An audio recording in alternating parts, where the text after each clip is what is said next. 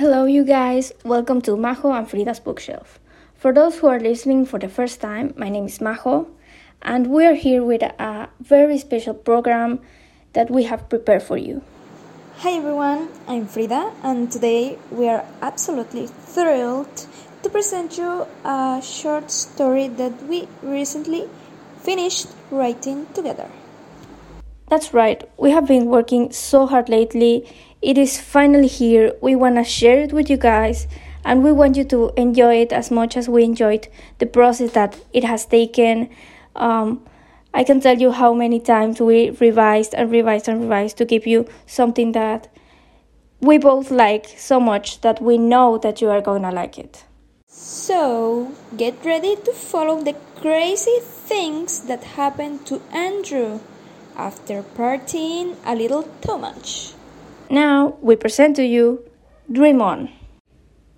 Ever since I was a child, I've been made fun of because of not dreaming nor having nightmares. Little did I know, everything was about to change during my senior year of high school. Right before spring break, my friend John invited me to his birthday party, which was going to be in his huge and cozy mansion.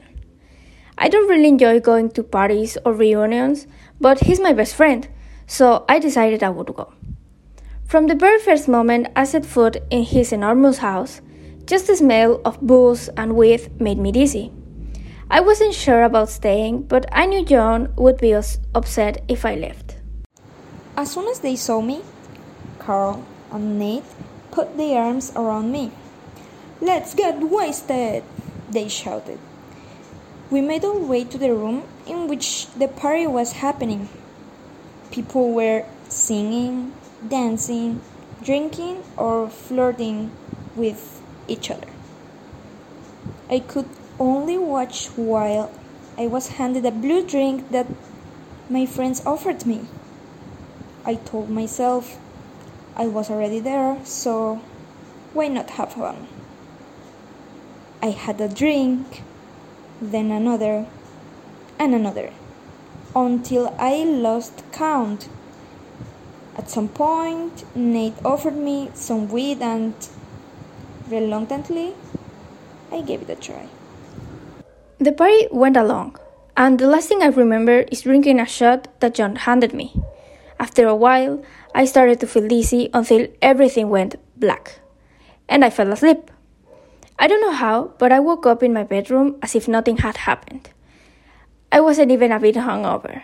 I started my day as usual, I went to the bathroom, and as I walked towards the sink, I looked up the mirror and all I could see was a black fluffy cat. Of course, I freaked out. I got dressed and went downstairs. Mom! Dad! Why am I a cat? I yelled. My mom, who also looked like a cat, gave me a confused look. What do you mean? Why? she asked me. Because you were born that way. Still confused, I ignored the weird looks I received from both my parents, and I went out to take the school bus. As I arrived at school, I realized everyone was now an animal. There were dogs, foxes, rabbits, gazelles. It was like walking in the middle of a zoo. I stared at everyone for a while until a zebra, an elephant, and a lizard approached me. When I realized they were John, Nate, and Carl, I sprinted to the bathroom. I heard some of my classmates chatting as if it was no big deal that we all looked like animals. And it occurred to me that maybe Brian, the smartest guy in my class, could have an answer. I talked to him and walked him through the events of the party. I think you might have jumped between two realities, he said. I know how to take you back to your old life, but it will take time. You should lay low in the meantime. After a few months of hard work, he finally finished building the portal that was supposed to take me home. Skeptical as I was, I opened my eyes and noticed I had been able to come back to reality.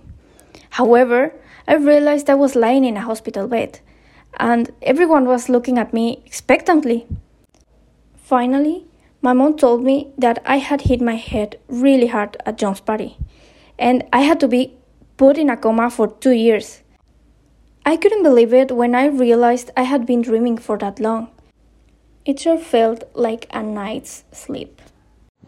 Well, we hope you have enjoyed this story as much as we enjoyed writing it. Yeah, it was actually very interesting because we are friends with a guy that, as Andrew, doesn't have dreams.